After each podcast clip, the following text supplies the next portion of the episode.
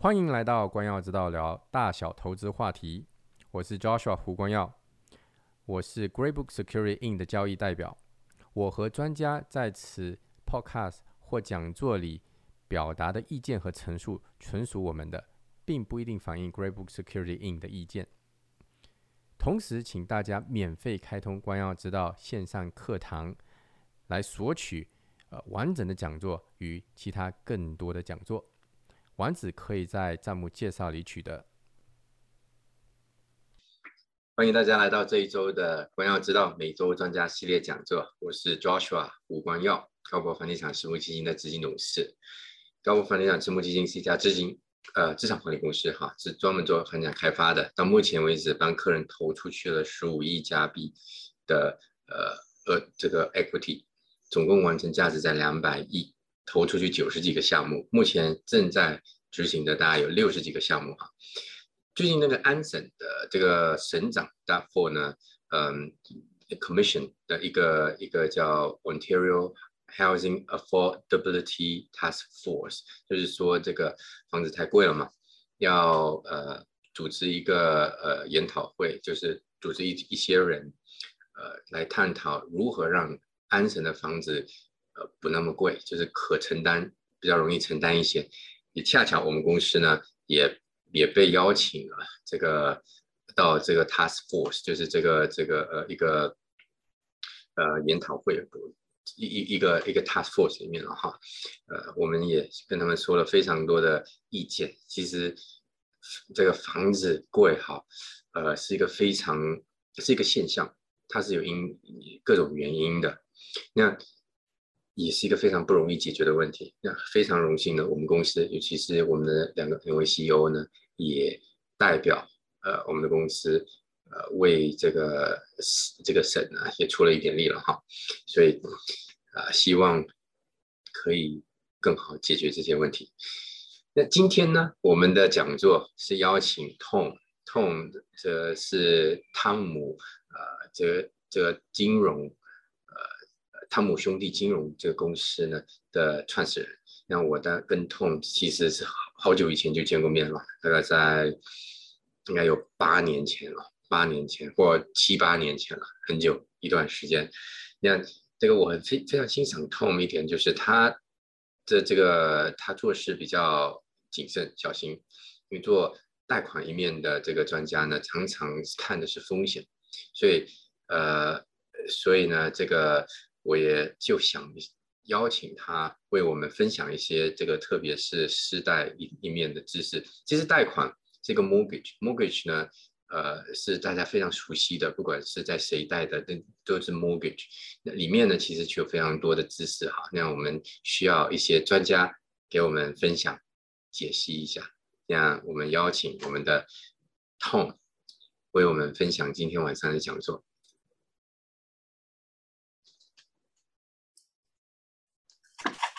好，，Tom。哎，赵叔啊，晚上好啊，呃，各位线上的朋友晚上好。呃，首先非常感谢赵叔啊的邀请啊，就我们俩认识很久了，都互相彼此比较欣赏。然后呢，因为各种原因都没有什么机缘啊。呃，今天呢，非常感谢 Great Book 的安排，这个临时的这个，就是他对我来说是临时的讲座，对赵叔来说是一个系列的讲座。啊，那今天呢，我我呃我我知道今天晚上有很多讲座，因为我收到了，我看到很多的这个讲座的邀请。那今天呢，如果大家能真的能抽出时间来来这个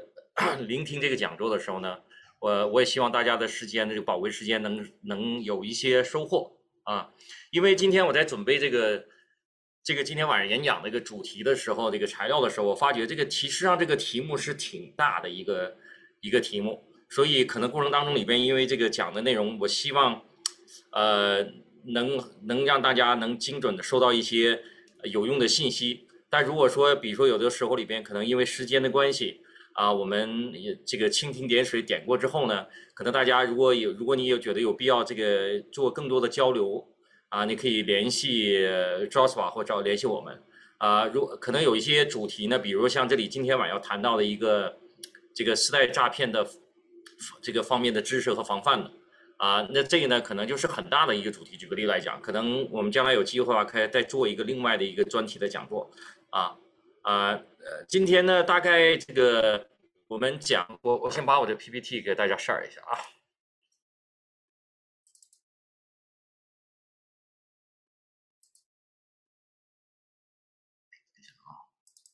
OK，好了，呃，这能看到哈。呃，那今天呢，我跟大家分享的这个主题呢，就是解密私人抵押贷款。OK，啊，那这个私人抵押贷款很大的题目，我希望在这个讲这个具体很在在开始这个主题的讲座之前呢，可能从宏观的角度来讲一些，比如啊，地产投资的几个方式啊，啊，大家经常看会。碰到呃，经常会用到几个方式，比如说这个权益投资，我们也叫股权投资，或者是让它跟对应的就是一个债权的投，就我们经常说一个债务的投资的方式。然后呢，另外呢，我们会大概了解一下，因为今天呢，我是我在准备过程当中里边，呃，觉得比较挑战的地方，就是我尽量做到一个就是说用一个比较直白、简单、小白的方式，所以我写的时候呢，可能就是写的更更简单、直截了当一点啊。但实际上在讲的过程，实际上每一个。主题后面有很多这个细心的这个专题的知识啊，说我会讲一些大概到底这个呃什么是担保贷款啊，抵押贷款，OK，抵押贷款的地产抵押贷款也有很多投资的方式啊，每个方式里边大概有什么样的一个利弊的分析，因为没有一个没有一个投资的方式说是最好的，肯定是有都有两面性的，哎，有它的相对性，然后呢，这里边一会儿我会会会会提到一些细节。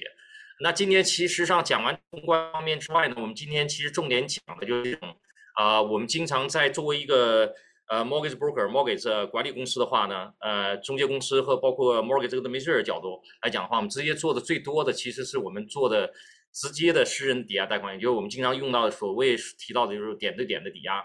那这里边呢会重点讲一下，就是说后台的审核员里边是到底是如何审核这个私贷的，OK。因为这个这个一般的对一般的投资者来讲，或者作为一个 private lender 的角度来讲的话，啊，你可能对你来说可能是非非常有用的信息啊。另外呢，我们会聊一下这个私贷的这个管理方面啊，比如说放款流程和后续的贷款管理等等啊，这个就很少在有些公开的资讯啊，在在在给给给给各位。呃，最后呢，我就很快的会提到一些呃私贷的。大款贷款诈骗的这个防范啊，尤其这个去年有有几个有几个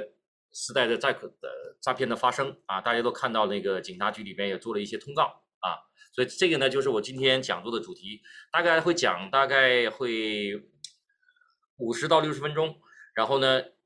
留给大家一些这个问问题的时间。啊，Q&A 的时间，那问题里边，我相信赵师傅会在后台里边，在我们这个 Chat Box 里边框啊，你可以提呃提问题，然后呢，我们会讲完讲座之后呢，我们会专心的回答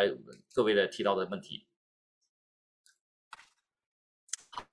那个进入主题之前呢，呃，我将赵师傅给我一分钟的这个广告的时间啊，这个先，因为这里边可能有一些我们我们的客人和我们的老朋友，还有我们一些 Lender。呃，有有，但有很多一部分可能都是我对我们来说比较，呃，对汤姆兄弟金融公司可能都是比较新的。啊，我希望就是我很快介绍一下，就是我们我到汤我们的这个专业的业务范围啊。那个汤姆兄弟金融呢，就是说呃已经成立，呃，应该是接近快十五年了。OK，啊，然后我们基本上专我们专注呢，专心专注的做这个一站式的这个地地产的。呃，贷款和这个投资的解决方案，OK，那包括几个方面呢？我们我们就是能做能能帮，就是提供的业务范围啊。第一个呢，就是民宅贷款，大家都知道了，里边你买房子，OK，呃，买房子或者在按揭或者做这个民民宅的抵押，Home Loan Credit 方面啊，这个这个大家最普通的啊，最常用的，还有一些我们可以做到生意的贷款啊，不管你启动生意或者是在。呃，已经建立好的生意里边需要解决一些现金流的问题或一些呃生意扩张的方面的这个这个资金，啊，第三呢，我们还可以做这个工商物业贷款啊，就可所谓的 commercial mortgages，OK。第四呢，我们可以做这个土地的一级和二级开发贷款，包括一些建筑贷款，OK，不管大小啊，小到买一个 lot，翻建一个房子啊，盖一个新房子，第五呢会提的，我们也做一些提供一些贷款、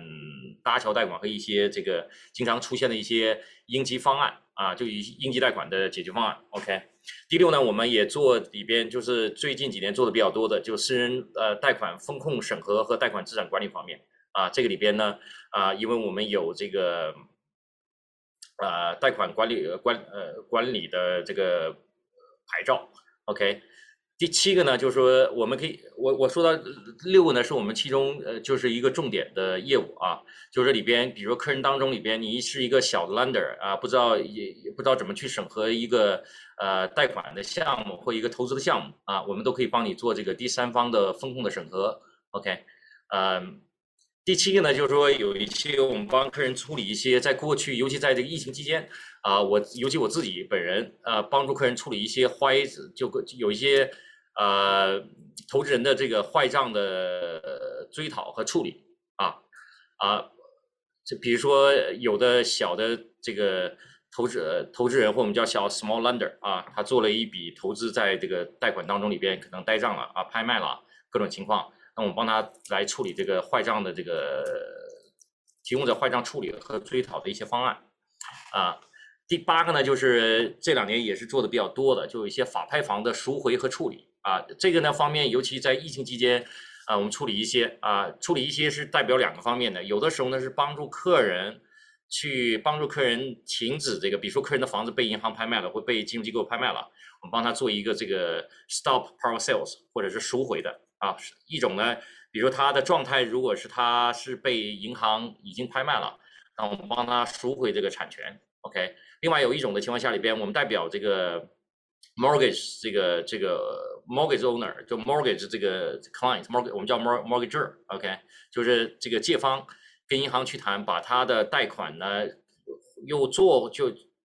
帮他跟银行做好做这个这个谈判之后呢，把他的把他的贷款呢又回到又做回银行，就停止他的 power sales。说白了有两种方式，一种我是帮他。呃，帮他赎回这个贷款啊，一种赎回贷款就是跟银行谈谈判完之后呢，把他贷款又 bring back to normal 的的 up to date 啊。另外一种方式就是说 stop power sales 啊，银行已经开始 power sales 里边，我们要 stop 它这个方式。OK，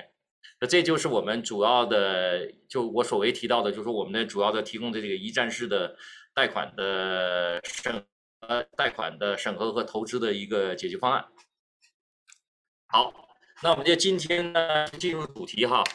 这主题里边来讲的话，就是地产投资啊。大家因为这个，我们呃，我我们我们华人呢特别喜欢这个地产投资啊。因为大家如果看你自己家庭当中的这个投资组合当中里边，可能地产投资占了很大的比例，甚至都超，基本上都超过百分之五十了，差不多。OK 啊，买房子啊，我们投资各种地产项目啊啊。OK，所以呢，我我离。宏观上理解，大体上理解来讲的话，就是地产投资的这个方式呢，大概有几个方面啊。一个呢就是这个叫我们叫直接投资啊啊，direct investment。另外一种是间接投资啊，比如说什么直接投资呢？比如说你自己去买个房子啊，你变成这个呃出租物业，OK，房东啊，这就是一个直接投资，对吧？或者是你是一个 private lender。啊，借钱给这个给某一个具体的抵押物，比如说给给这个民宅，或者给这个小的商业物业，或者给这个楼，给给各各种各样的这个地产抵押物啊，做个投资，这也是一个直接的投资。间接的投资啊啊，比如说去买一个地产相关的这个公募基金啊，在二级市场上，对吧？或者说，比如像这个 g r e e b o o k 里边，它有很多项目啊啊，那你比如说这个。当趟有一些项目，或者是在北边有一些项目，或者在美国的一些项目，那你作为投资人间接去做一个投资，也是一个间接投资啊。那从这个直接和间接的角度，OK，嗯，那那这是从这个直接和间接投资的角度啊。另外一种呢，就是说从股权或权益投资方面和债权投资里边啊，那股权投资呢或权益投资，基本上就是说你成为不管是间接直接，你成为股东了，OK。OK，你你股东了，你就有权利能享受一些呃利润利润的分成啊，包括一些其他的权益啊，取决你的股东的这个股东的方式、股权的方式。OK，这是一种。呃，另外一种呢，相它对应的情况下里边就是债权投资啊，就所谓我们叫英文里边意思叫 equity financing，然后另外叫 debt financing。OK，啊，就债权的投资啊，应该不是债券，是债权啊，打错了，抱歉这个，嗯，我底下打折了。呃，债权人的投资，那债权人投资基本上就是说你投入一定的资金，赚取一些固定的收益的回报，OK。但在现实的这个呃操作当中里边，实际上这个呃股权、股权、股权益投资或者股权投资和这个债权投资是可以呃互可以互换的，甚至可以合并使用的啊。比如说有的时候里边，比如说呃有的项目当中里边有一些债权人，他以债权的方式进入之后。可能到某一地点，他根据他合同的这个这个里边谈判的条款啊，到一定阶段之后，他可以把他有权利从债权人啊，从这个 debt financing 啊变成股权投资啊，或者甚至股权投资里边，他到一定程度是说，OK，我想退出来之后，我就变成什么样，都有不同的。在实际的呃，在地产投资当中里边是有很多这个复杂操作的方式啊，就这种 hybrid，我们叫这个组合型的。啊，这是地产投资的方式，比如说像这个我们在现在中国这个社区里边，华人比较投的比较多的，比如说哦某某开发商，呃要拿这个项目来融资了，对吧？那基本上这个就是一个股权的投资，是也是一个间接的投资。OK OK，啊，如果说你你某一天，比如说我推荐你一个哦一个好的私人贷款，那你直接。呃，比如说把这个抵押物直接呃抵押给你啊，你在产权上注把把把这个投资人的名字注册在产权上，这是这就是变成了一个债权投资，也是一个直接投资啊。就举个例子来讲，那地产投资的常用方式呢，这里边啊，这里边我刚才第一个前面 slide 提到一个间接投资一个问题，还是股权投资，但是如果说再细分一下里边。不管间接、直接里边，地产、地产投资常的一些方式啊，大家提到里边，就我看我们经常用到的，尤其中国人喜欢用的啊，包括一个主流、主流的这个地产投资市场上经常用到。第一个呢，就是说，比如说合资公司啊，不管是开一盖一个小的翻建房子，或者盖一个一个中型的一个 medium size 或者一个这个这个地产的项目哈。我们可以做一个合资一公司里边，我们每个人作为公司的股东啊，这这是一种方式啊，这是股权的投资。还有一些呃，比如说 GPLP 的方式，呃，管理方和出资方啊，比如说我的理解是，Green Book 里边大部分的项目都是 GPLP 的方式的啊，实际上这是股权的投资啊。另外呢，还有一些呃私募的融资啊，这私募里边，比如说有一些啊，地产私募当中有各种不同的融资方式了。OK，呃。就是大型的地产公司里边，基本上很多都会靠通通过私募来的嘛，OK，然后还有一些公募基金，OK，就市场上里边二级市场上有一些公募基金的，OK，这是一种的。债权的投资里边来讲的话，就是我们经常碰到的，就是说，比如说我们的业务范围之内，经常每一天碰到的就是所谓的直接点对点的抵押，OK，就是说我比举个来讲，不管我的抵押物是一个民宅还是商业的物业，啊，anyway 是一个商业的，是一个地产的抵押物。那我直接抵押给给，比如说我直接呃，我去招租那去借钱，对吧？啊，招租是一个 lender 啊，招租呃招师傅是个 lender 啊，然后呢，我我我把我的房产抵押给他，我从他借一百万，这就是典型的点对点的抵押，我们叫 direct 这种 point to point 这种啊。另外一种叫联合抵押啊啊，一种是联合抵押，OK，呃，联合抵押呢，这个里边联合抵押其实就是一一一个一个一。多于一个以上的这个这个投资人或者 lender 啊，把这个资金联合在一起，然后投资到某一个这个抵押抵押项目当中去。OK，联合抵押，那个这里边呢可以是个人，OK，可以个人，比如说三个人在一起，比如我跟 Joshua，我还有另外一个朋友，我们三个人投了一百一百万，各每人各出，呃，反正我们加起来，比如说我出三十万，他出三十万，啊，赵呃 Joshua 出四十万，加起来一百万。我投资到某一个这个私贷方里里边去啊啊，这就联合抵押，OK，或者是公司也可以啊，这种这种联合抵押啊，嗯，联合抵押大家另外还有一些大家知道以前就在疫情之之前呢，有个最大的加拿大最大的联合抵押的这个贷款的破产公就是这个这个违规的公司啊，Fortress 嘛，对不对？我相信这个中国人里边很多是他的投资客人。啊，有的人有受到很多损失哈，就是里边，呃，就是投资这个 Fortress，OK，呃，我相信这里边听众里边应该会有这个有在这里边投资到的以前的这种典型的联合抵押贷款公司的，OK，就 Syndicate Mortgages，OK，啊，还有呢一种呢就是债权投资里边还有一种是间接投资到私募的基金的，OK，比如说像华人里边有很多的那个，包括在华人市场推广的，包括华人自己本身做的地产基金。啊，其实都是一个私募的市场啊，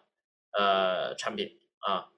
其实基本上都是私募的啊，因为有的人里边可能做在做推广的时候里边有有有的可能说的不准确啊，有的说成什么呃私募公募的哈，其实都是 EMD 产品的，比如说像呃所谓的私募里边，基本上在加拿大里边它是有监管的，OK，它呢就是这个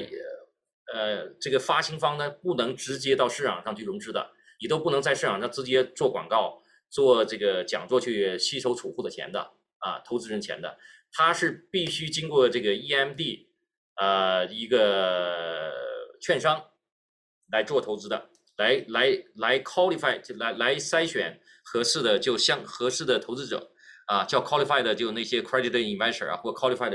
investor 那种啊，都是我们所谓的 EMD 市场的产品。EMD 大家可能有的新的这里边有一些。客人不太对 EMD 不太熟悉，EMD 里边就是英文就是 Exempted Market Dealer 啊，它就是豁免权市场。OK，有一些里边所谓的豁免里边，就是说它跟公募的相比的情况下里边，它需要不需要很多的这个披露啊？监管的监管的是有监管，但监管的这个尺度和宽度没有这个公募基金那么严格啊，披露信息的要求也没有那么多。OK，啊，那这里边有几个产品，比如说经常我们提到那些。啊，不管你是设定的是什么样的定向基金，比如说地产的贷款的 trust fund 啊，信托基金啊，然后呢，或者是其他的，我们提经常中国人有有用到的这个 mix，就是 mortgage investment corporation，就是贷款投资公司啊，这些所谓的 mortgage investment 的 entity 啊，就在这个监管机构里边用的术语，就是这个机构啊，这个贷款的投资机构。啊，啊，其实他们都是都是 EMD 产品，OK，都不能直接，也就开发行方不能直接到市场上去去吸收资金的，它必须经过中间的这个券商，OK，所以这里边呢，就是大家知道里边有一些这个有些法规啊，你就要自己注意了，因为市场上这个各种投资各种各样的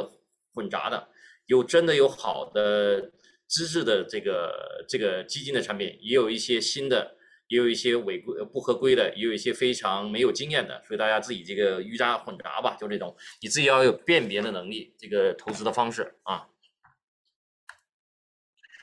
那就是说里边好了，我们就今天呢，慢慢的从宏观到微观里边，就什么是个担保贷款啊？担保贷款里边就说白就是抵押贷款了啊，能担能做担保的有有什么做 collateral 的？啊，担保的里边呢有很多担保了，比如说像这个市场上里边做担保抵押贷款里边，很多都可以做担保的，比如说呃像一些什么机器设备啊啊，包括宝啊，包括一些这个奢侈品啊，OK，这些做担保的，也是做担保的好处的地方里边，如果是。在这个呆账的时候里边，你至少可以有有就违规的情况下里边，贷方有权的把这个这个担保的抵押物呢，可以作为作为这个出售啊，或者来贴现套现来偿还这个这个本金啊。相对来讲，这个有担保的情况下，跟没有担保相对比的，就是我们所谓的 secure lending 和 unsecure lending 里边，那这个担保的抵押的这个贷款的情况下呢，那它的这个风险呢，相对来说比肯定没有担保的要低了很多。OK。啊，低了很多，这就基本上来就是我们提到里边啊，呃，大部分你当然这里边投资的角度来讲的话，高风险高回报，对吧？比如说市场上有很多那些呃各种各样的这个抵押的，包括抵押贷、抵押投资的这些衍生物啊，还有包括非抵押的这些贷款的这些投资的衍生物都很多在市场上，非常多啊，这个真的需要专业人士的这个指点啊，有一些专业建议啊啊，这里边来。来讲的话，呃，总的来讲就是高风险高高高回报，包括贷款里边也是一样的。为什么有的抵押贷款里边它回报非常高啊？有的贷款里边回报非常低，都是跟你的风险啊挂钩的啊，都是跟风险挂钩。大家都这这个是这个这个都不用大家讲了，这是一个 common sense 的一个啊，高风险高回报，嗯。好，那我们说一下这个地产抵押贷款的这个投资方式和各种利弊分析哈。我刚才提到了，我们经常之前用到的那些，比如说不管间接投资也好，还是直接投资也好，还是股权，还是这个债权啊。那通常我们投资比较多的啊，在在主主流市场上，包括我们华人市场比较多的，有一些的，比如说像我先提到一个，就是间接的投资方式里边，就是私私人的这个地产信托啊，REITs 啊，Real Estate Trust，OK。啊，REIT Trust 里边不但有公募的，也有私募的啊。私募里边，比如说大家经常看到，我经常会收到那些招招标书啊，或者那些投资投资的分析书，呃，就是这个啊，比如说有一些这个专项的地产项目，比如说要盖一个，举个来讲，盖一个这个呃储仓储啊，还有有一些这个储存啊，public storage 啊，这些这些特别的物业。有的时候里边它是通过 REIT，它设定一个 REIT 之后呢，在市场去融资的。OK OK，当时私募的这种地产信托的融资都是 EMD 产品，就私募的产品，一定要通过中间中间那个券商来融资的啊。就我又刚又刚刚才提到一个提醒大家一个规则啊，就说这个发行方是不能直接针对呃面对的 public 啊这个公众去融资的啊，这这是违违规的。OK，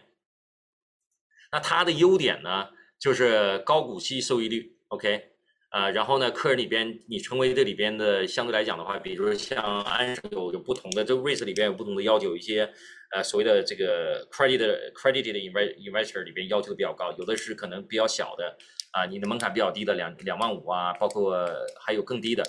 可以较低的合规成本就可以可以投资的，OK，缺点呢就是它缺乏流动性，OK，只要是私募的基本上都就是这个。也也不能这么讲啊，我我纠正一下我的说法，呃呃，就缺乏流动性方面，就流动性肯定是不如股票啊那些公募的里边流动性比较好。OK，如果说你真的是说，哎，Tom，我我这个钱只有六个月的时间，我六个月之后肯定要拿回来，我家我又有急用或者有一个重要的用途，我就有非常清楚的这个。呃，这个 redeem 的时间，那你这个不要投到这个私募的产品里面去，因为它的流动性是呃不好的，OK，缺乏流动性的。另外呢，就说只要是私募的来讲，相对来讲缺乏一些透明度的啊，不是说没有透明度，是缺乏透明度，它的监管和披露都是比较低的，OK，所以它这市场叫私募嘛，啊，叫为什么叫 EMB 产品，就是豁免权市场的产品，就这个原因，OK，这是其中一种的这个间接投资方式，OK。另外呢，就我刚才提到里边 mortgage investment entity 的，就是投资到跟 mortgage 相关的投资里边去了。不管你投资的各种什么，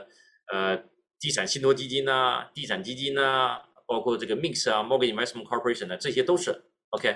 这都是属于这个 mortgage investment 的啊，监管里边专门的用语是这样 OK，那它的里边的。优点优点的地方就是可以分担分散风险，为什么呢？它可以有的就看这个基金里边它的投资的专注的方向，有的可能投资到这个民宅里边，投资到商业里边，有的投资到其他的地产里边，啊，这个土地开发，OK，啊这些方面，所以它可以从这个资产的类型的角度啊，啊类型的角度可以分散一些风险，OK，但是更高的回报啊，因为高风险嘛，高回报。然后呢，另外一个好处的地方呢，从延税的、从 tax advantage 的这个资金的角度啊，它可以接受一些注册的这个资资金。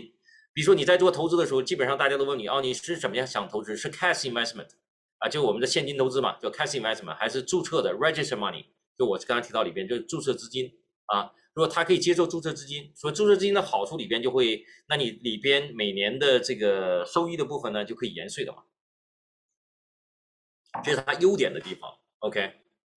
缺点的地方还是缺乏流动性啊，透明度和披露信息比较低。然后呢，市场的风险啊，因为市场变化，呃，市场的变化就是看你的，还是看你的投资方向啊。市场的风险呃是呃是存在的，也是比较大的。然后还要看你的投资的类型啊。为什么？比如说贷款，举个例来讲，比如说这家公司里边。比如说你投到一个一个 mix mortgage investment corporation，就是这个这个投资公司，这个贷款投资公司去了，那你要看他这家公司里边专注第一贷款还是第二贷款，还是一个 hybrid，还是有很多啊，还是这个贷款类型啊，包括投资的物业的资资产的类型，包括这个贷款的这个顺位啊，都有风险的，还有它的集中度。比如说他这一家公司里边大概把百分之八十五都在第二贷款，那是风险是非常高的。OK，或者是百分之八十五的地域风险，他投资到小的那些，啊，就是那些闹的呃不是 major 的 urban center 的啊，那些大城市都是比到比周边的那些小城市，比如说甚至人口只有两万五啊啊几万几万人口的，就是说它的市场的流动性比较低的这些地域风险啊也会有啊，里边就当然你你你要投资的时候里边你要要读它很多 small print 它的这个这个 disclosure。啊，它的 sub sub 有那个 subscription agreement，就是你的你的你的你的投资的协议啊。那这个里边，那我一般建议就是说找一些专业的人士，或包括一些呃投资的分析员呐，包括我们也可以帮你。刚刚提到里边，我们可以帮你审核一些风险啊，包括有一些必要的大型的投资都要都会有一些呃这个的律师啊啊 lawyer 呃律师方面都会有把关的，嗯。好了，那这前两边都是直就是间接的贷款了，OK？那间接贷款里边相对来讲的话，那个间接直接里边来讲的话，就是一个间接和直接贷款里边一个最大区别里边就是你的自我的可控性方面啊。可控性方面啊，那间接贷款里面就可控性比较好一点，可以直接控制一点。那间间接性贷款里边就是交给第三方去管理，交交给一个专业公司去打理了，交给或其他的第三方机构去打理。可能从这个角度来讲的话，你的自我 self control 方面可能就稍稍会差一点啊，并不是说你有控自我控制了，你的投资就会很安全，你投资会就会很好，也不是的。OK，没有绝对的啊，因为有很多市场有很多专业的公司，比如像 b i r b i r b o 这种啊。专业的 asset management 公司啊，那这里边就看，这里边就是说，任何的行业里边都是百分之二十八十的，只有百分之二十做的最好，就专业的的这个呃这个资产管理公司，专业的资产管理人士，剩下百分之八十都是跑都是打酱油的跑路，就是基本上陪着玩了。OK，这大家掺和的啊，重在掺和嘛，掺和的这种啊，所以你要找到百分之二十的啊，不管是个人公司也好，OK，包括其他专业人士，OK。那这里边呢，直接贷款呢，就是我就说的，就非常的直接可以控制了。那也有几个几个方式可以做的啊。通常里边我们提到里边，比如说联合抵押贷款啊，联合抵押贷款里边小型的情况下很简单，比如说就我刚才提到里边啊，我跟这赵斯瓦和一个朋友里边，我们一共投了一百，联合起来铺把这个资金联合起来，作为一个就是联合在一起啊，投到一个比如说一个民宅的时代里边啊，我们我们作为第一代，举个来讲，OK，那这是一个联合抵押贷款。嗯那这种联合抵押贷款在安省呢，自从这个 Fortress 这个丑闻，这个这个公司倒闭之后呢，安省的监管机构啊，我们现在大大家知道这个监管机构现在这个呃新的监管机构今年已经就职了啊，就原来叫 Financial Service Commission，就金融管理委员会，现在呢改名了叫 Financial Financial Service Authority 啊。啊，这是我们的新的监管机构在安省。那他今年从去年从这个从这个筹从这个呃 Fortress 出了问题之后呢，他开始加强力监管别贷款。OK，因为这个里边确实太多的投资人损失受受到损失了。中国的这个投资人只是冰山一角。OK，他都比较大的。直到现在还有很多，还有还有一些这个资产管理公司、代账处理公司，就是这个呃法庭指定的，包括监管指定的这个。资产管这个贷款管理公司、资产管理公司在在在清盘这个这个 Fortress 这个这个资资产嘛，还有一些项目啊，这个持续很多年的时间啊，因为呃，帮两个客人在管理他们这个后续跟 For 跟这个政府在谈，就是他这个这这个托管机构的里边有一些在处理一些项目的时候，说我们客人委托我们帮他做啊，我就看了太太多了，这个这个要。这个时间会花很长的时间才能有机会，可能有机会呢。如果这个项目被政府的托管机构、包括管理机构处理的好的话啊，市场比较，比如像今年的市场啊，这个这个地产市场比较好的延续的情况下呢，可能有机会拿回本金，有的甚至没本金都拿不回来了。呃，但我知道有一些项目已经本金都拿不回来了，客人也损失很多的。OK，那是联合抵押这个方就是大型的啊，呃，它的优的地方呢就是这个。呃，收益率相对来讲比其他的那个里边，比那个非间接投资那些，我刚才说到一个，不管私募的、公募里边来讲的话，哈，就尤其私募方面，比它那个收益率呢稍稍呃低一点，但是比那个直接的点对点的抵押还会高一点啊，就这种，我说我用了一个词，稍高一点的收益率。然后呢，另外好处的地方，从分散金额的角度啊，所谓分散，不是说分资金。资金额度的角度分散了，为什么？比如说你自己投资一百万，你可能一百万里边就是所有的里边一百万里边有两种可能，一种亏了，一种赢，啊，呃，有盈余的话，那 fifty fifty，OK，就一百万。但是你有三个人进去之后，相对你你的被损失的本金的风险就小一点了，OK。然后呢，投资者呢也可以选择他们希望所说投资的一些项目，比如说啊，我喜欢这个项目里边啊，但是呢，这个项目需要一百万，我只有三十万，只有六十万怎么办呢？OK，我可以几个联合在一起，OK。然后呢，基本上这里边联合抵押贷款也可以做到把投资者的名字直接登记在产产权上边啊啊，这样呢，他们就有足够的这个这个保障，在抵押贷款里边，比如说违约的时候里边，他可以收回一些本金啊，这个不就是可以有就是呃有对他来讲。对本金的保护方面是非常非常有保障的。OK，那缺点的地方也是，我跟你讲，呃，就是这个地产投资里边最大的一个普遍，相对来说普遍性的，尤其私募方面啊，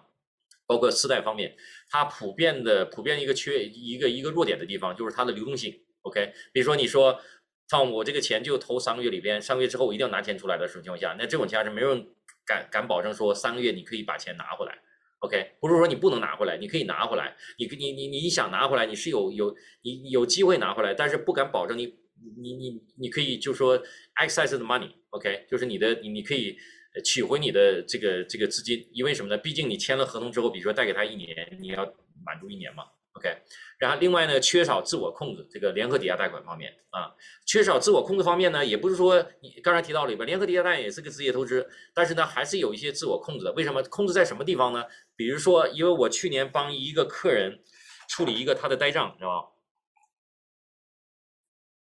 吧？另外一个公司给他做的，那我就发现一个问题哈，他实际上做投资的时候一共是两个人，然后呢？这个贷款，这个四贷呢就呆账了，然后 Power Sales 都在里边。另外一个跟他联合抵押的投资人呢，比如说 First Mortgage，另外的 Co-Investor，他就不配合啊。他说我我不想拍卖，我觉得我我不想拍卖，我我觉得这里边我要等，反正我就不想配合你啊。那这问题就出来了。所以这里边从长角度来讲，从理论上来讲，如果那个人不配合，你是很难很难去启动这个拍卖程序的。OK，所以这里边就是一个从这个如果跟别人有 Co-Investment 的时候。以这个角度来讲，就是，呃，自我控制方面就会多了一点麻烦，OK，但并不是说没有办有有，并不是说没有办法解决。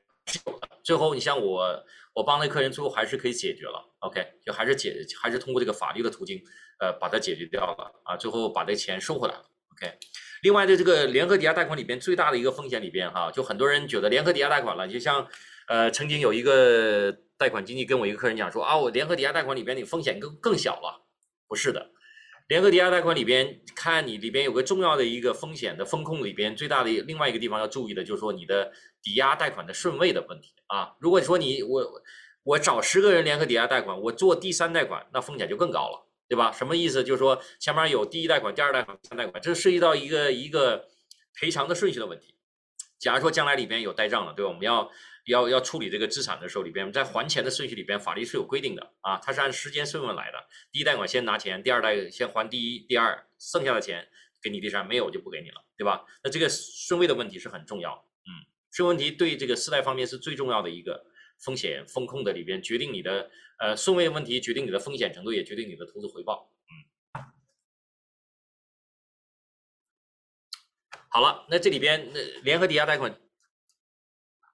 除了联合抵押贷款这个这个直接投资直接抵押贷款之外呢，我们今天重点讲的就是里边相对来说比较安全的，就是点对点的抵押贷款啊，这个我平常经常做的比较多的。我是说，因为今天那个赵主播讲，就是说我们给大家做一个普及嘛，那我们就从一个小白最简单的这个贷款开始讲，因为比如说像。像投资其他的那些，这个我刚才提到里边，地产投资其他几个方式方面，那相对来说，从风险啊，从文件角度，从风控的角度，从你自己的控制方面来讲啊，都专业知识方面都相对来说，呃，比较相对来说比较要求的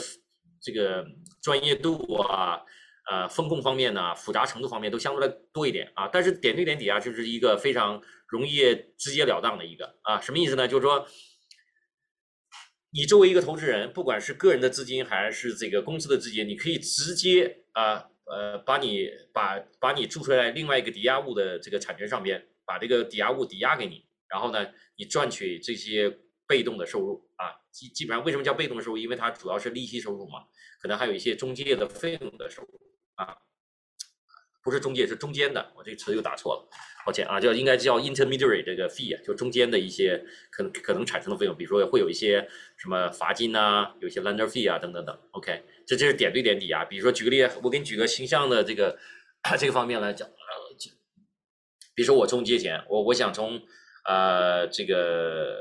Alice 要借五十万 OK，Alice 说 OK，Tom，Tom，呃，我只做抵押贷款，而我只做点对点抵押贷款啊，你把你的房子抵押给我啊啊，那他他要查这个里边说，如果我前面我我这 mortgage 上我这房子上面没有贷款，那我就借的第一贷款，如果前面有一个有一有有一个其他金融机构的贷款，anyway，我有第一个第一贷款在前面，他再补，那我就变成第二贷款啊。那之后的过程当中里边呢，那这里边就是通过律师啊，律师把这个把这个 alice 注册我的我房子的产权上面，那那它就会变成一个公路信息啊。你在做产权调查的时候会发现，我的第一贷款是某个银行，第二贷款是 Alex。OK，这就是点对点抵押啊。一会儿我再说一下怎么样。流程是怎么样？OK，OK，呃，它的优点的地方呢，就是直接抵押，OK，自我控制比较好啊，投资周期比较短，一般呢基本上都是一年的时间啊，当然呃可以续约，OK，稳定合理的被动收入就是这个利息的收入啊，然后呢，保证的地方就是好的地方是这个律师来做这个注册。啊，律师，律师做这个呃，财，律师应该做的这个风风控的审核，这个 due diligence 方面，比如说像一会儿我会提到里面，我们在什么审核的时候里边会涉及到哪些，我们会雇佣哪些专业的人士来帮我们来保证个这个降低的这个贷款的风险啊，包括律师啊，那费用方面呢，包括就是费用方面呢，就是对投资人角度来讲，对 land 的角度来讲，那这个都是由借款人来来支付的啊，然后。这个审核、审核和注册流程都非常简单、直截了当。OK，这是这个点对点抵押的优点的地方。缺点的地方，我还是讲流动性比较差。如果你跟他签了一年的合同，你不可能上月之后说：“嘿，这个艾老师不能打电话说，操，我想把钱要回来，我家里有急事儿了，我有什么什么，我有个投资机会，我我女儿要去美国读书啊，我要去付她学费等等等，都是不可以的，因为是你违约了。OK。另外呢，它的缺点的地方就是说，从投资组合分散的分分散的角度来讲，它缺少投资组合分散的风险。OK，因为你只投到这个这个单一的抵押物里面去了。另外呢，它另外相对来说的这个缺点的地方呢，就是就是它的这个税务的优惠啊，税务优惠比较低。就从延税的角度，从我们所谓的就是 tax smart 的角度来讲，tax tax advantage 的角度来讲，它是比较它是不是一个很好。不是一个特别好的一个，为什么？因为它的被动收入里边，呃，基本上是利息收入嘛，interest 啊，income 啊，大家都知道，interest income 是百分之百 taxable，OK，所以这里边就看，当然有很多，这个里边这个投资里边也还是有很多方式可以帮你去省税的，比如说，呃，你可以用，呃，税率比较低的人啊，对吧？可以用爸爸妈妈，包括有一些还有一些其他的，呃，税务优惠的人。可以作为一个投资人做，作为 lender 啊，还是有的。但是这个总体来讲啊，我就我刚刚又提到我我最早提到一个观点啊，任何的投资都有有两面的，OK，有利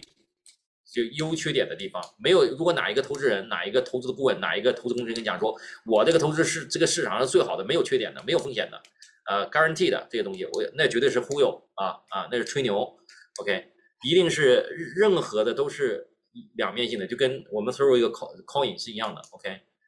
啊，那取决于什么？至于这个投资适不适合你，就我们提提到里边，在投资包括贷款里边，我们提到一个最关键的一个监管的术语叫 suitability，啊，就这个适合性方面，OK，适不适合你，取决你个人的风险的风险的承受能力，你的投资的目标和你的这个和你的时间的这个时间的规划，对吧？你比如说，Tom，我就想我的钱里边一年不用，我可以投到这个作为 private lender，OK 的。那你说我是一个月就要用，OK，那你不要做。我建议你去放到什么银行的 GIC 里边，或包括一个什么 saving 里边，或那些 money market 里边啊，那那那些简单的这个流动性比较强的这个这个投资工具里边去，OK。所以这些还是回到，其实这个投资里边啊，没有什么特别全的东西啊，就因为。对吧？不管照照这个 group 里边投资还是什么投资里边，其实他们都是很直截了当的啊，非常直接的。越简单越直截了当的投资，就是相对来说比较安全的。越是那些复杂的东西，才是我们要注意小心的地方啊。比如像那个资本市场里边，资产市资本市场里边那些什么衍生物啊，那些像以前那个这个金融危机，就是这个 credit，就是这个次贷危机的时候，对不对？那次贷危机是怎么来的？就是那些比较复杂的，把它搞得大家都这个普通老百姓、普通投资人都是晕头转向的人啊，把你转进去的时候，最后接盘侠啊，最后被烧到的个 get burn 都是那些零散的这个呃零售的这个就 retail investor，对吧？所以因为其实就是很简单啊，投资非常简单，越安全的地越安全的事情是越安全的，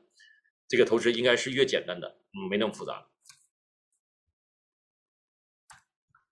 好，那这里边呢，我们就下边呢，我会花大概这个二十分钟时间左右啊，我再看时间，控制在时间里边啊。我们我们就讲一下这个里边重点的讲一下这个私人贷款啊，私人抵押贷款里边这些审核呀，包括管理啊。OK，呃，汤姆兄弟这个这个私人贷款管理方面呢，我大概重点介绍一下我们的这个这个这个业务和审核的和审核的这个具体的。具体的这个资讯啊，具体的流程方面，OK，啊，第一呢，就是说我们这个所谓私人贷款管理方面角度来讲的话，第一个就会帮你去审核、甄选、推荐最好的投资呃贷款投资机会啊，贷款啊，就 private mortgage，呃，investment opportunity，OK，这机会方面，OK，这不用你去自己去，呃，别人给给你一个东西你都不知道啊，因为像前一段里边，像去年发生的那几个的。贷款诈骗呢，包括我经常碰到客人里边投资就是私贷里边有呆账啊，都是因为没有一个专业的人士帮他去审核，因为毕竟普通的 lender 里边大概也只有很少的人有一些有时间会有一些专业的这个知识来去这个 select 就甄选啊，包括这个雾里看花去挑选最好的投资投资方案的投资机会的，OK，这是我们可以帮你做得到。第二呢，就是说我们管理和协调第三方的服务机构，比如说律师。啊，评估师，有的人问了，说 Tom，你还能管理律师吗？是的，我们可以帮你筛选这个合合规合规的律师啊。有的律师里边，比如说像我们的律师里边，是能能我们能用的律师，一定是我们经过我们 interview 过的、筛选过的，而且我们内部有一些内部评估的，比如说他以前做过多少案子里边，哪些出过问题，哪些没出过问题。你看他的背景调查，包括他有没有受过这个律师工会的呃协会的这些这些。这些这些律师工会有一些有一些 discipline 的那些 records 啊，这些东西对吧？还有一些包括网评的，你知道吧？啊，对不对？嗯，所以这些这些呢，我们都可以帮客人去做的啊，你不用担心去做的，因为有的人第一个他想不到，第二他有有这个理念，他也也没法去执行这些事情。OK，包括评估师啊，评估师评估师里边我们要小心的，对吧？我们比如说我们在做这个。呃，四代这个抵押贷款投资的时候，里边评估师对我们来说很重要啊，不是说随便找一个评估师的，对吧？因为评估师里边也有很多市场市场上有很多所谓的这个胆胆大的 aggressive 这个评估师的啊，有的评估师给钱就做了，呃，他把这个这个这个这个估估价可以乱来的啊，乱做的，我也看到很多这个假的评估报告。对吧？还有很多评估师被吊牌了之后，还在市场上做评估，有的是根本就是三无人员，就没根本没有这个执照的。OK，有很多了。像这些东西，老百姓一般的普通的投资投资者的话，lender 的话，他是分辨不出来的。OK，第三个呢，就是我们里边就跟银行是一样的，在放款的过程当中里边，我们要监控放款的流程。OK，就不会出现呃，比如说去年这个借呃呃四代这个诈骗里边有几个案子里边，对吧？我我在帮这个客人。呃，review 他的 file 的时候，他来找我们在看他 file 的时候，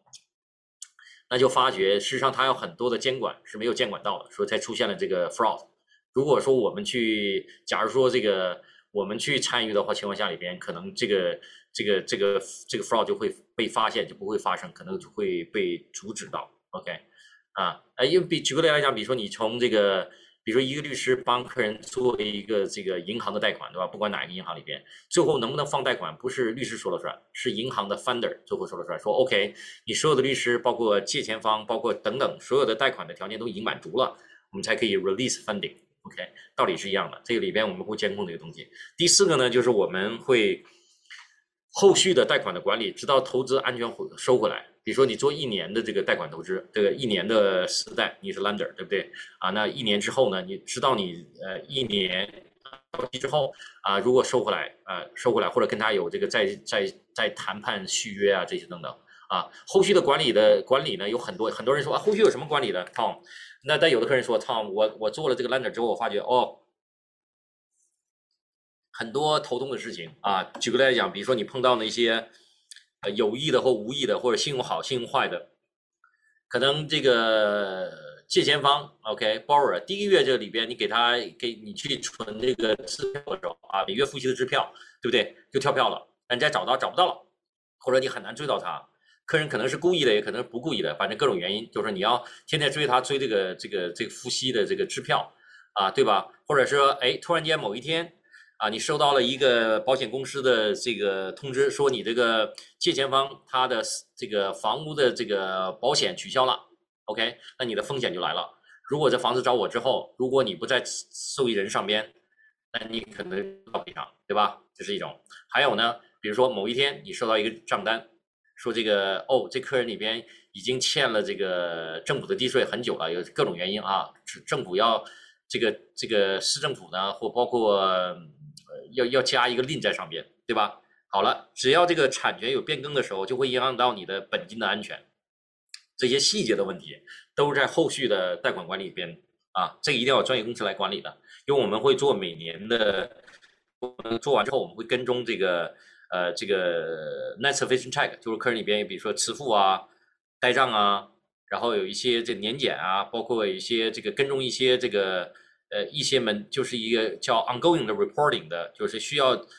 不定时这个汇报的报告的这些一些项目，比如说像的有没有及时付这个地税啊，有没有如果康斗的物业有没有付管理费啊？然后这个保险有没有记有没有这个 insurance policy 是不是还是有效啊？还是有支付啊？还取消啦？等等等这些东西啊，包括最后还钱的时候里边你要这个对吧？你要还钱了对不对？呃，客人通知你，比如说哎，我借了我借了这个一个月一年，但是我我我我九个月里边就我我我决定把房子卖掉了，我还钱的时候里边，那这个还钱的过程当中里边也是由管理公司有也有也也是由我们可以帮你帮你的。OK，第一个呢，就是我们帮他，我们会出一个对款账单啊，叫 Payout Statement，对不对？然后我们要 Double Check 里边 Number 对不对？比如说这个有没有什么这个要收的费用啊？有没有什么呆这个原来欠的利息啊？有一些什么等等等的东西，包括有没有什么以前跳票啊？这个这是一些细节的东西，对吧？啊，然后呢，我们帮他去这个跟律师跟踪里边。这个 discharge 就是解除抵押关系，直到你本金收回来，包括所有的费用，就包括这个 anyway，就你的投资可以安全收回来，这是一种。还另外一种的话，到了这个一年期时候呢，有可能续约，对吧？这续约里边怎么去谈啊？对吧？你不你怎么去谈？我们跟要跟对啊，续约不是说简简单单说，哎，我同意你续约了，签个字就完了，里边还有很多这个呃再审核，对吧？我们可能要做一个再审核，为了保障这个投资的安全，我们要做一个 recalifying。re-underwriting 啊，再审核的这个过程啊，然后可能会做一些这个投资的定价的这个利息的调整啊，等等的，有一些改变呢，这个贷款的合同的改变呢，等等等，这些都是我们来代表这个 lender 来谈的，OK，所以这个很重要啊，尤其那些呃 first timer 的 lender 或者小白的 lender 里边，你肯定是需要的，OK，呃，语言的问题、法律的问题、监管的问题。OK，呃，第五呢，就是提供坏账的解决方案啊。这里边基本上我们就我们在给客人做这个投资管理的时候，推荐的时候，包括呃做这个这个这个时代这个审核的时候，里边基本上我们从某种意义上提供了一个担保的功能啊。为什么叫担保的功能？就是说我们会保证这个风险做到做到最的可控的风险做到最低了。OK，当然有一些市场风险你很难做到，比如说真的市场哪一天垮了，这个 crash。啊，下调了百分之三十五、四十，OK，forty percent，thirty five percent，可能会有一些会有一些市场的风险。这个就是说不可控的风险，我们是没法保证的。但是可控的风险，我们会保保证，就是里边本金的，因为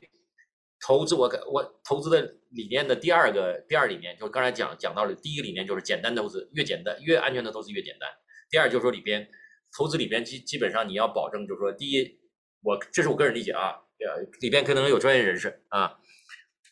啊，就是大家就是这个共同探讨这东西，这我个人理解，我的理解是，我对我来讲啊，我基本上做投资的时候，首先本金保证，OK，然后第二赚到有回报，第三个还是本金保证，其他我都不看啊啊，就第三个就是再说一点，就是你要学会这个自律，抵制诱惑，对吧？我刚才提到的高风险高回报，对吧？啊，你高风险了，比如说你就说，哎，Tom 某个项目里边可以给给到我百分之三十啊，you know，有的人提供你说，哦，我可以让一年回报百分之 forty percent，OK，那你要小小心一点，因为你这里边你愿意投，那你就要确认你能够提能承受这样的风险，OK，啊，这里边的这个啊，我们要回到第五个环节里边，就提供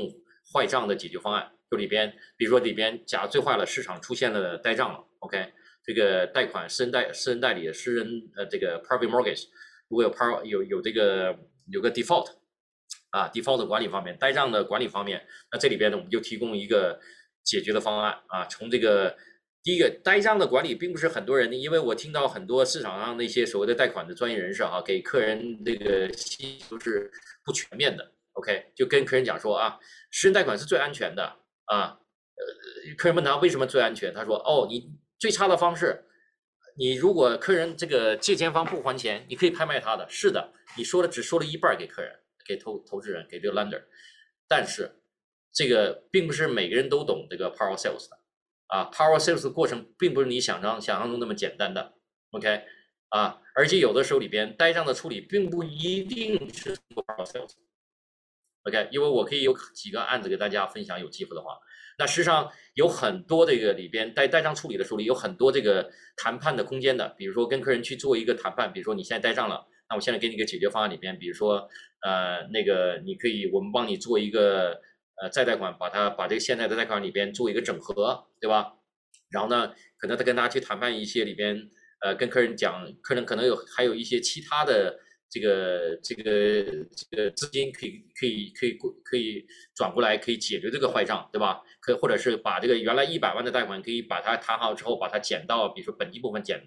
减少到七十万，减少到六十万，等等等。就是我说这里边有不同的所谓的我们叫 default management remedy，OK，这里边啊，就是里边，甚至我们跟他讲说，OK，我给你把这个贷款现在一年的，比如说你我是给你一年的合同，但三个月就贷上了，OK，我跟你讲说，OK，我现在我我把这个贷款。帮你做成股本我希望你一年一一个月两个月之后随时还回来，OK？所以不一定去通过这个这个法这个不是法律途径，就通过这 power sales 的，OK？另外一种方式就是，即使到这个拍卖的时候里边，很大部分的人，呃，这大部分的这个人是不懂这个拍这个拍卖的这这个专业流程的和这个解决方案的，因为这里边涉及到很多的技巧啊，包括很多细节的东西要照顾到啊。如果你做过的情况下里边，你就你你你就可以，你很很 confident，你有很信心告诉客人里边应该是怎么解决。第一步，你可以指导客人第一步做什么，第二步做什么，第三步做什么，怎样保证他本金拿回来？呃，包括这个欠的一些律师这个利息啊，这个费用啊，还包括甚至有些呃，像我的有些有有些客人里边，我在给他看的时候里边，OK，我给他讲说，呃，你这里边要小心第一步、第二步、第三步，我们目标是做到什么什么东西啊？当然，目前我们还没有带上出现。OK，但是我过程我这个几年当中里边帮这个其他就别人 refer 过来的客人做一个代账处理的时候里边，我就发现了很多，就是第一个有几个几个问题出现。第一个客人从一开始就不知道这个坏账的解决方案，就是啊，一会儿我会谈到里边这个嗯，我们会后边会讲到我们在审核的时候里边是怎么样防止这个代账发生。OK，然后另外客人里边他不知道。啊，没有这个专业人士告诉他，就是遇见他，告诉他第一步做什么，第二什么，没有给他一个解决方案是没有的。OK，这是我们家我们能提供的。OK，第六来讲的话，比如说我刚才提到里边了。OK，很多人没有法律的意思的，没有法律的专业知识啊，有的人就随便找一个律师啊啊，我的律师是做这个地产交易律师的，让律师去做 policy。很多地产的 transaction lawyer 是不懂这个 policy 和 litigation 的。OK。呃，别看是很多做地产律师，并不是每个地产律师会做这个 power sales，会会给客人提供这个专业的呃解决方案的。那这方面我们有经验啊，我们会有一些专业的地产诉讼律师啊。我刚才提到里边，我会经常会会给客人做一个做一个法律的顾问方面。OK，因为过去几年当中，我在帮客人做这个方面的时候里边，我是非常清楚的。好的律找对律师里边，那真的是省了太多头痛。我所谓的头痛头就所谓的这个成本啊。省了你的资金的成本，省了你的这个叫这个这个消费情感啊，就是 emotional cost，这个 mental cost，否则的话你会觉得很很 stressful。OK，相对来说，这个我们这个一个刚才就在在这个前面主题方面里面，我讲我们会讲到里边大概的一般的我们收到这个失贷的申请的时候里边，我们的审核的方式到底流程是什么样的？那我就找了一个这个就是我们自己通常用这个一个一个一个流程图哈啊，我很快说一下，基本上来讲的话，我们就会你看到这里边就是说，哎，收到这个申请之后呢，我们会做一个初始的初审啊，初审完之后觉得可以做，我们会会报价出来，这报价包括两方面的，一个是。给这个借方的利息，给 lender 的利息啊，OK，投资回报，然后有没有什么费用方面，OK，然后呢，我们就开始这个呃后台的审核啊，一会儿我会提到里边我们怎么做审核的啊，然后我们就这个批批准书啊，issue 的批准书 commitment，最后呢，双方会做一个 review 啊，就跟客人这个。呃，批准书之后呢，和 lender 和这个借钱方里边做一个做一个解释啊，因为这个 by law 我们一定要解释的，OK。然后之后签完字之后呢，我们会 instruction 就是这个发给律师双方的律师呢，借方啊贷方的律师呢会发一个就是一样的啊，我会会给律师发一个这个放款的说明书啊 instruction，告诉律师里边要满足什么样的条件，这个这个贷款才能做啊才能放钱，OK。最后呢，这个。在放钱之前呢，我们会跟律师做一个 final review，OK，就我 lender 的律师啊啊，lender 的律师啊，这里边还有个细节的东西，就说这个借方的律师里边，你能不能用自己的律师，取决 lender 的我们的取决这个我们的审核啊。如果我们这律师里边，比如说我们做了背景调查之后，审核完之后，觉得你这律师不能用，那你可能必须得换律师了。OK，这是一些细节的东西。OK，那最后呢，里边就会抠井就放钱。OK，就里边 funding 的 process 啊，这是一个很快的环节。但是如果说我要讲一下我们里边，就说这个投资到这个这个审核到底怎么审核的啊？第一个说，呃，我们的如何这个就刚才这个大纲里边提到的，就是我们到底在后台怎么去审核的？OK，那几个方面呢，就是这个我们有一些理念和原则啊。首先，大家都知道，这个私人抵押贷款的 private mortgage 基本上是以 equity 为主的，就是你的抵押物为主的。OK，呃，不是不像银行传统的银行里边，传统的这个 A 类银行，这个 prime lender 啊，就我们所谓的，呃，我们大家经常给分类 A、B 类、C 类的。OK，就是跟这个主流的这个金融不太一样的。主流机构里边，因为它是 prime lending 啊，就是最好的，就它利息比较低的，所以它审核的里边相对来说就比较呃比较复杂啊，它要看很多东西啊。但是呢，private 里边是以这个抵押物为准的，但并不等于说只看抵押物，还要看其他的。OK，很多人你我经常碰到这个借钱人说，哎呀，Tom，你们那这个审核怎么这么麻烦啊？比银行审核还多啊！我我经常给他解释几个方面，我说第一个，私贷并不是等于说只看抵押物啊，我们还还要看几个方面的啊，我们不是说这个什么所谓的私贷就随便给的啊，你给一个抵押我就可以借钱给你，不是的。OK，很多人这里边没有这个概念，就很多人可能。觉得说私贷就是因为啊，我我我这个有抵押物了，我才去你那儿去借啊，或怎么样，利息贵一点啊，怎么都无所谓。但你不要要我审核太多的东西，不是的。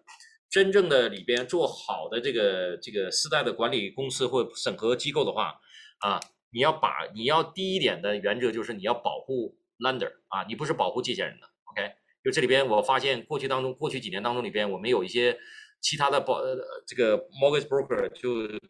我们生意的时候里边，那个贷款经纪跟我讲说，Tom，你给我简单审核，我这客人很好的，什么东西啊，那个什么什么什么什么，OK。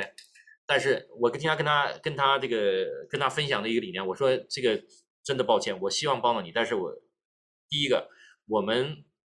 representing 这个，首先我们可以 representing both，OK，lender borrower，但是我们最主要保护我们的贷方的，OK，那是我们的我们的客人，我们要的保护贷方的。啊，也保护我们呃跟我们合作的这个呃合作伙伴，比如像律师啊，那我们做完审核之后给他的时候，也保证他那边接到这个案里边是不会出现呆账，不会出现诈骗，不会出现什么其他的呃其他这个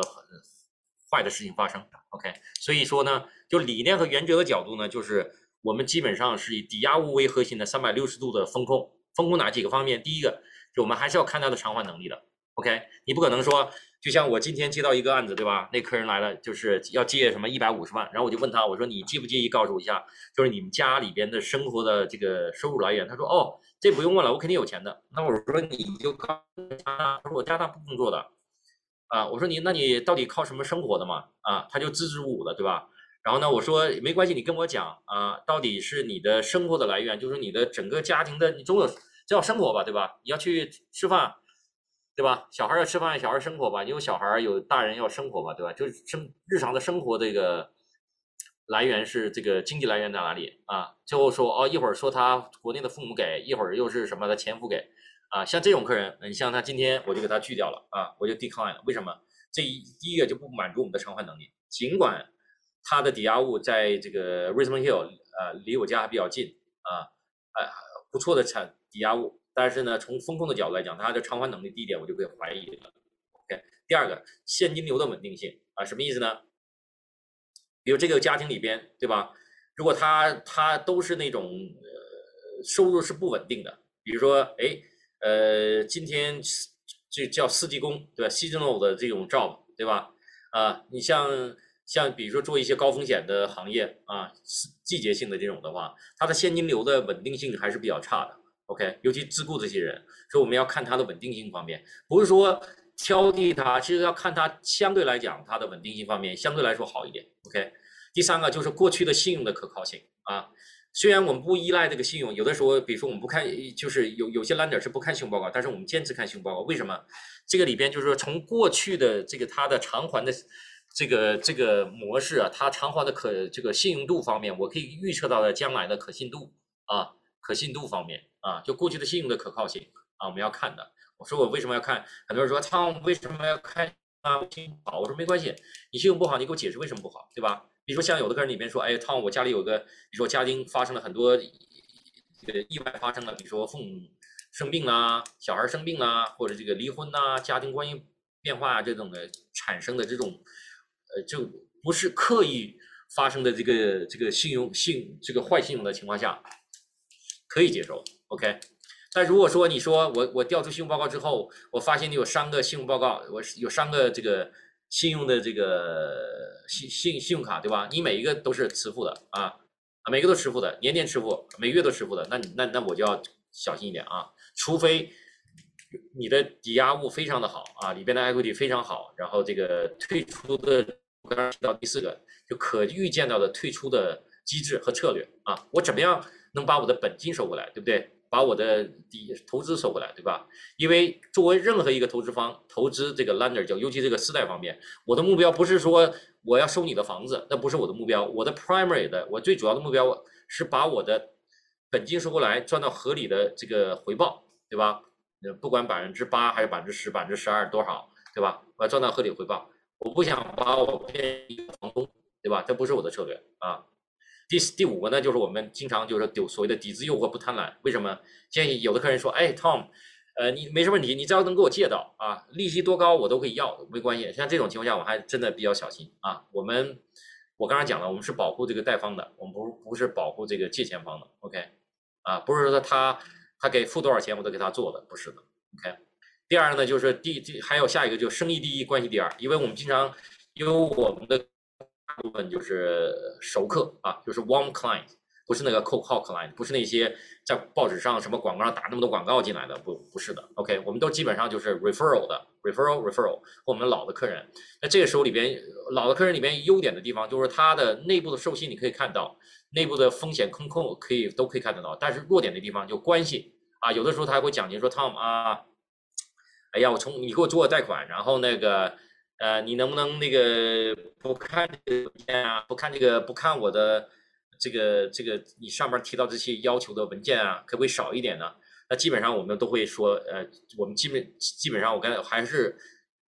还是跟他讲说，我们是保护贷方的，我们尽量要做到全面的审核啊。就我刚才提到的，生意第一，关系第二啊，当然要照顾好，我照顾到两两者是最好嘛。OK，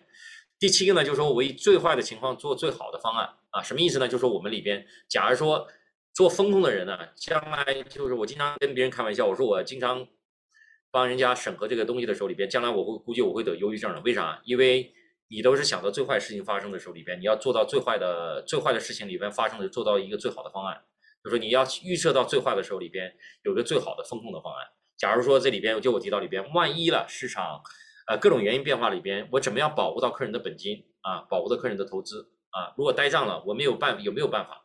啊，有没有办法？啊，比如说我经常跟客人讲，我说你这个你不用担心，我们分工另外一个地方，假如说这个里边呆账了，OK，那你急着用钱，那怎么办呢？那我就用用我们自己的钱资金把这个贷款买断了啊，把你配出去，我们把它买断，我让我们再去做这个呆账的处理啊，就这个其中的一个一个解决方案，当然有很多种了啊，这里边我只是提到最后一种，OK。另外第八点呢，就是说里边审核的当中里边，尤其现在太多的这个，尤其疫情期间太多的这个诈骗的金融诈骗，尤其贷款诈骗很多。那我们都有很多的一些审核的方法和工具，比如说怎么样去鉴别假的 ID 啊，怎么鉴别假的这个这个报税文件啊，怎么鉴别这个银行的账单啊，你知道吧？就很多嘛，市场就我们都有办法的。OK，然后呢，最下一个呢就是我提到里边，呃，就是永远保护这个贷方的 OK 和我们下一个合作伙伴，我们通常下一个这个 customer 就是我们的律师嘛。所以我们要保护他，所以我们目前跟我们合作律师里边，我们合作都非常好，因为我们的的质量包括，呃，这里边到目前还没有跟他出现这个呆账的情况。好，那个里边这是理念方面。好了，那涉及到具体的风控了，比如说一个案子进来之后，那我们要涉涉及到几那控到底控制哪几个方方式啊？那我就简单写了几个，这个里边只是一个总的哈，当然很多细节了啊。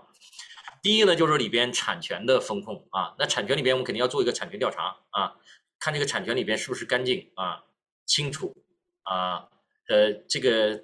我们到底是做第一贷款还是第二贷款，对吧？然后这里产权的历史有没有值得可疑的地方，对吧？然后呢，还有一些产权相关的有一些有一些其他的 security 啊，比如说有没有什么 Lin 啊，有没有什么政府的 Lin 啊？有没有什么你签 CRA 的钱也给你？被政府抵押了等等这些东西啊，这是从产权的角度看啊。那这个产权里边基本上的风控里边是通过律师做，我们我们跟律师同律师做，律师给出建议啊。同时呢，我们自己在后台的审核员会看啊产权报告的这个 title search 和 title parcel search 的这个背景调查的。OK，这是要做的。OK，第二就是说，第二里边这是就第一点是产权是这个律师来主要控制的啊。啊，律师和我们联合啊，会给一些建议出来，我们就知道了。我们是做第一贷款、第二贷款、第第几贷款？OK。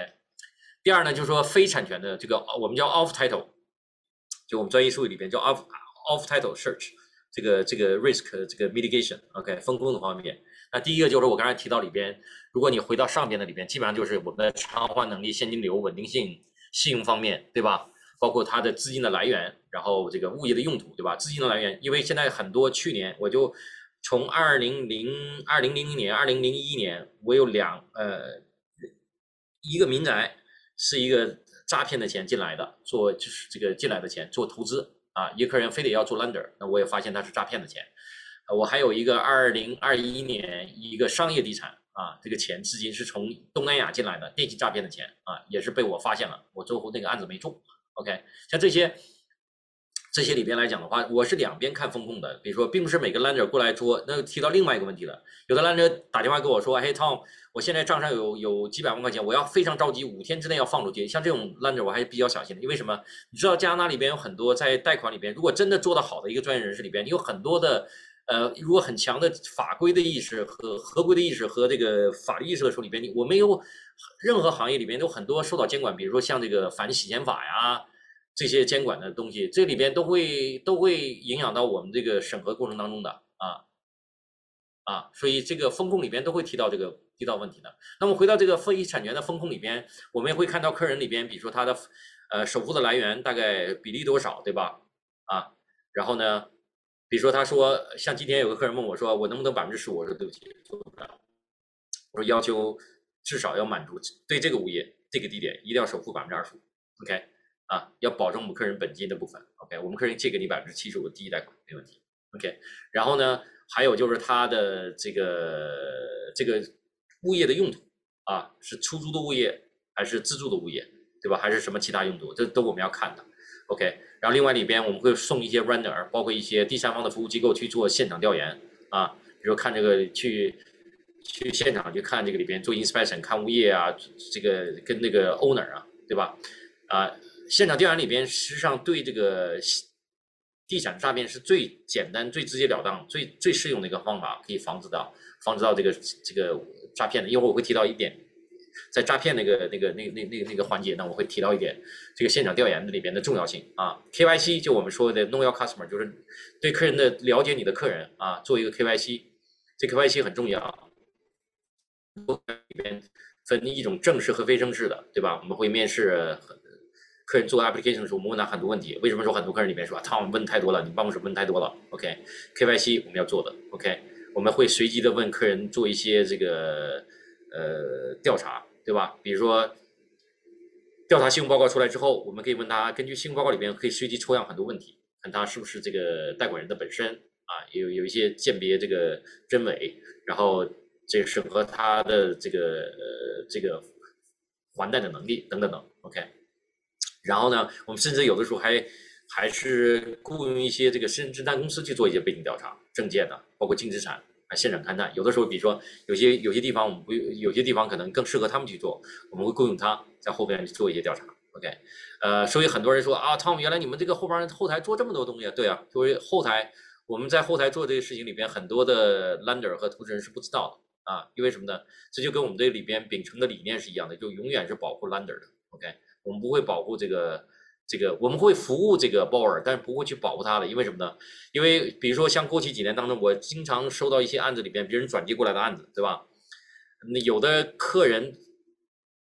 借钱人不合格，然后推荐的人里边中间的这个人里边还把它包装成，你看本身这个私贷风险就很高了，他又做了二层二次包装，把它包装成合格的说，这这这挺恐怖的一件事情啊，也不合规的这个东西，也不 make sense。好。那这个就是我们刚才我大花了这个大量大概半个小时时间里边提到里边，我们这个今天讲的重点中的重点就是，呃，私贷这个私人抵押贷款里边的一些后台的审核啊和管理方面。好了，那下边一个环节呢，就是里边剩下一个小的一个内容呢，呃，这个是也不能说小内容，其实内容是很大的内容啊。我前一段还做了一个讲座啊，其实前一段针对这个去年的这个私贷市场的诈骗啊。呃，去年我们都去去年一年我们抓到几个私人诈骗这个抵押的诈骗的案子啊，我们很庆幸，我很幸运。呃，我回来看了以后，说明我们这种审核的流程和工具和体系是是有作用的啊，防止了很多这个诈骗到啊。但是有的人有的可能一些人没有这方面的专业知识、专业的工具，可能就会诈骗到，包括有一些。呃，专业人士包括律师啊，有些律师也会，大家可能都知道，有些律师都会影响到了。OK，好，那因为这个问题比较大，所以今天呢，我就很快的讲一些重点中的重点啊。如果有机会的话呢，呃，我们再有机会再探讨，可以做一个单独的专题的讲座。私贷诈骗里边呢，其实这个类型啊，呃，大概几个方面啊，诈骗类型就几方面，一种呢就是很多人像这个 B 级省很非常严重的，就这个资金。呃，拿资金来种这个大麻和实验实验实验室专用的这些啊，比如说他买一个物业里边不告诉这个客人是干嘛的，对吧？用途没有讲，说为什么说在审核当中里边这个用途很重要，对吧？那有的人就拿这个房子买完之后呢去种种大麻，有的人说那种大麻和和这个毒品有什么用途啊？对，没错，这涉及到你的抵押物的本质的变化了，对吧？你的抵押物变了啊，你抵押物会变成一个非法用途了。你要知道里边在政府介入之介入之后。抵押物的优先权，这个所这个这个优本这个保证的优先权就变了啊，政府就有优先权了，比你这个投资人有优先权了。OK，另外还有一点涉及到里边，如果将来里边处处理这资产的情况里很难处理的啊，甚至不能处理。OK，所以这里边这是诈骗类型里边的，有很多，尤其在西部省份啊，呃，多伦多也挺多的，啊，就是里边那个那些诈骗钱出来之后。呃，拿这个这个非法的这个物业啊，非法用的物业去来做这个诈骗啊啊。另外一种呢，我今天讲的重点是在第二个，就是最终这是属于那种搞病大麻呀、病毒非法用途的。另外，最终的最大的部分这个诈骗在安省里边，大部分都是这个洗就是呃洗钱为目的的。OK 啊，就是套现离场的。OK，比如说我们提到一二弄，什么叫二弄里边？你像以前某一个大的银行在卡卡尔加里啊，几千万的案子，大家都我不提哪个银行了啊，啊，他那个里边啊，一个白领的集团的诈骗案子，一个团伙，从律师到地产经纪到 mortgage broker，一个团伙，白领叫我们的 white collar 的这个作案，一个一个 ring fraud ring 啊，一个一个一个一个一个一个闭环的一个一个一个诈骗，对吧？从这个假的创造假的 listing 到购房合同到律师到什么全全做完之后，套了几千万从一个银行套走了，OK，这是根本就没有不存在的抵押物，二弄啊就凭空想出来的，吹出了泡沫出来的，OK。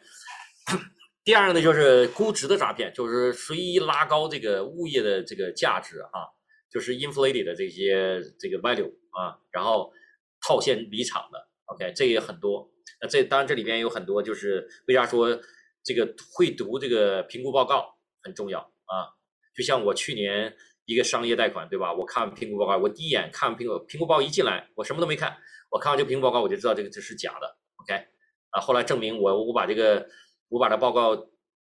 特别巧的是，因为如果你在行业久的话，你可能跟这些大的所谓的一些大的公司里边的投资公司，这个这个评估公司啊，这些尤其商业的公估公估机构。都比较熟的话，我就发给他，啊，我就发给他去那个什么去看，人家一看说我们的系统里边根本没有这个报告，嗯，对，啊，然后呢，这是估值报告，现在最多的就是产权和 ID 偷盗啊，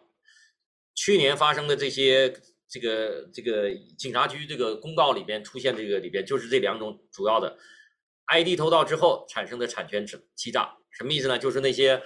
，OK，以房地产以就是盗用别人的产权，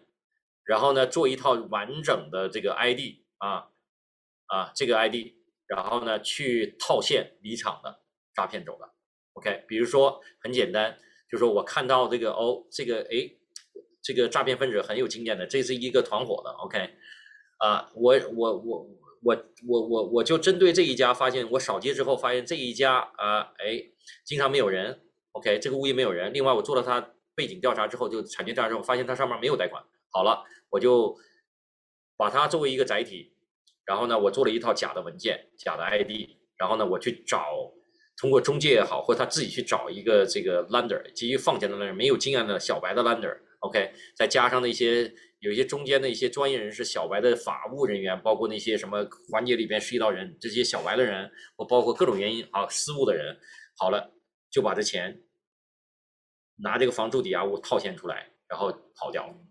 那造成的伤害有几个伤害？这里边会伤害到一些人。第一个，专业人士，对吧？比如说律师也会伤害到，有些贷款中介也伤害到，对吧？另外，就无辜的这个这个这个被卷进的这个骗局里边，就是这个这个被偷盗产权的这个屋主啊，这个物业，对吧？他都不知道啊，他的产权被偷盗了啊，因为什么呢？他上面没有贷款，或者有贷款的情况下也可以偷盗，并不是说针对只有没有贷款的物业啊，所以这里边就是这个啊，所以这个产权抵押这里边就里边，最经常发生的就是产权和 ID 都要盗用这个，这是这是 common 的一个呃一个 more private mortgage fraud 啊一个诈骗。那因为这个里边有很多，就至于怎么防止这个东西，很多工具了啊，这里边那因为今天时间的关系。啊，我们有机会的话，我希望有机会的话，我们再再做一个交流哈。但我给大家这个理就就是给一些几个善意的提醒吧，一个小的一些小的 tips OK，防止产权诈骗的几个提醒。第一个，一定要不管你有无贷款，如比如说我自己的这个物业，不管我自己的自住的物业和投资物业，不管有没有贷款啊，或还是没有贷款啊，付清了，我都会买一个业主的产权保险，叫 title insurance，OK。啊，如果说呃，不管，因为太多隐身有两种的，一种是给这个，如果你上面有贷款的，是给银行买，金融机构买的，保护这个 lender 的；，另外是保护那个 owner 的。OK，你都要，就是至少你要保证买一个 lender 是是必买，它是 mandatory 的，是要求硬性规定的。但是这个 owner 呢是一个 optional 的，所以 owner 一定要自己有个觉醒，就一定要买个产权保险啊。如果另外呢，对那些产这个贷款付清的这个屋主呢，我还建议他去做一个，是上面做一个贷款，不管是各种方式做一个贷款，regular mortgage 也好，还是通过一个 home loan credit 的方式也好，信用额度贷款也好，啊，都要做一个贷款，这样就保证有一个报警系统，一个 first layer 的，就第一道的 door keeper，就是一个 alert system，OK，警报系统，OK，这是一个。另外呢，你可以使用我们的产权跟踪的监控的服务，啊，这里边就回到我们这个。贷款管理的方面了啊，如果方面，比如说通常里边，比如说，呃，别人通过我们做抵押之后，比如说我们的 lender 借钱给他了，我们会跟踪里边，我们会跟踪他的产权是不是做重复抵押。比如说他明天走出我们办公室说，哎，我想估计 Tom Brother 是不知道的，那我去另另外一个地方再去做一个抵押贷款，他做完之后，我们马上就会知道啊，没有个跟踪的业务可以知道。OK，啊，另外呢，就是说。这是从产权的保护角度啊。第三个呢，就是说从你保护，刚才提到里边主要的诈骗里边就是在产权和这个 ID 方面嘛，对不对？那怎么样保护你的 ID 和你的产权呢？尤其 ID 的个人，就所谓的 ID 诈诈骗里边，基本上就是你个人风险、个人的信息的透露啊啊，被透露、被买卖啊，被透露了、被偷盗啊这些东西啊。所以这里边呢，我就建议客人里边在家里或在办公室里边，一定要重要文件一定要销毁的。所谓的销毁，不是随便撕了一下扔到垃圾桶里边，you know，当不到这个那个那个那个盖呃 garbage bin 里边去了，不是的。OK，一定要是通过，我是可能专业的人士可能养成一个习惯，我像我在家里边，我都有一个粉碎机。啊，如果家里的粉碎机不够的话，说我都把这个都带到我们办公室里边。我们办公室里边就跟银行里，我们专门有一个专业的这个粉碎的服务，shredder，OK。啊，平常如果你有什么需要帮忙的，说汤我这个 ID 里边就特别没有，我都其他人我不相信，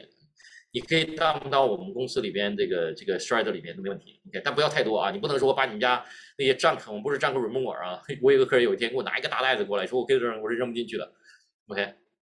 所以就是那些重要的文件 ID。啊，一定要这个销毁的。比如说，举个例来讲啊，就很简单的，我给你几个生活当中很一些细节的东西。比如说，你的你的 renewal 你的 ID、你的驾照、驾照或者是这个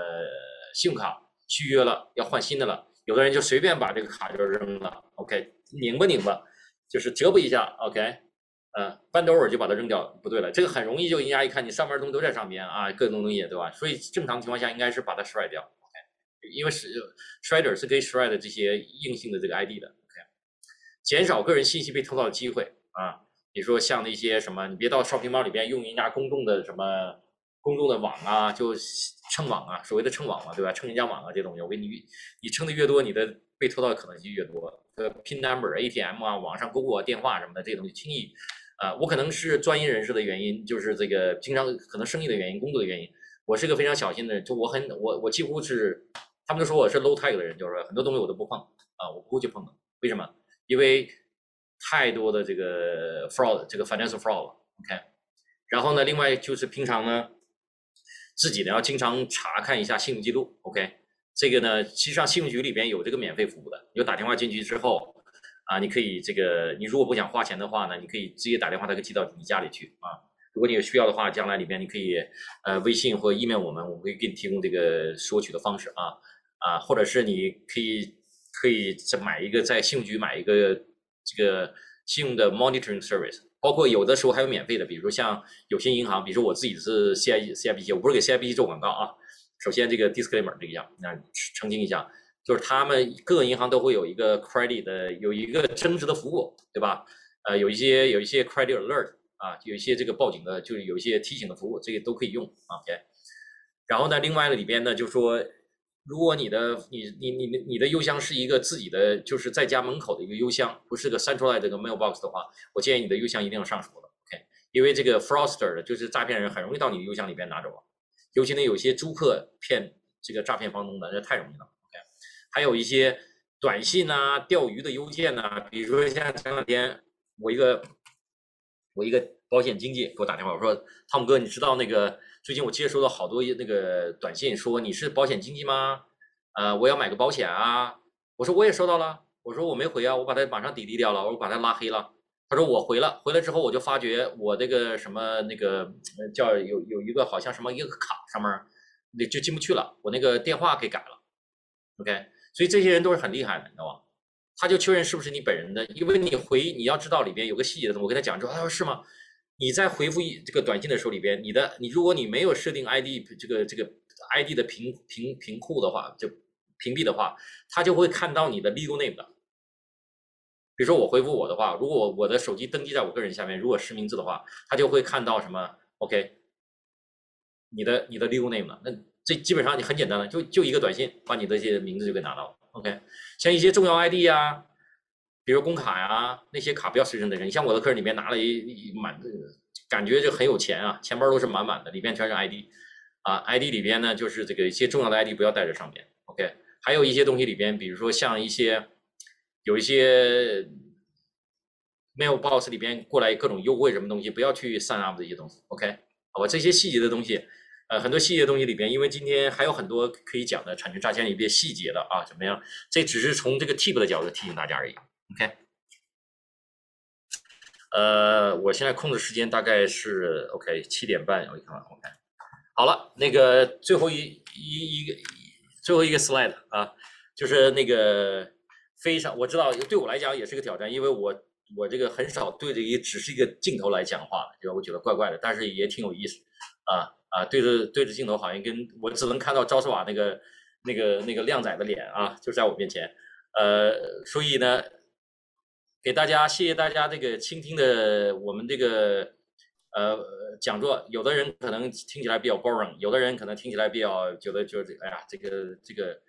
反正各种各人有不同的听的感受啊。反正 anyway，谢谢大家这个这个聆听啊。然后这个是我们的这个联络的方式啊，你可以扫描上面的二维码，这个是我们的小助手的一个微信。然后呢，我个人的这个手机和电话都在上面。对。哎，呃，这是我正好是不好意思，我正好一应该是一个半，好吧？没问题，没问题。那个，我们当直接就进那个 Q&A 吧。请免费开通关耀之道线上课堂来听以下 Q&A 的部分，谢谢。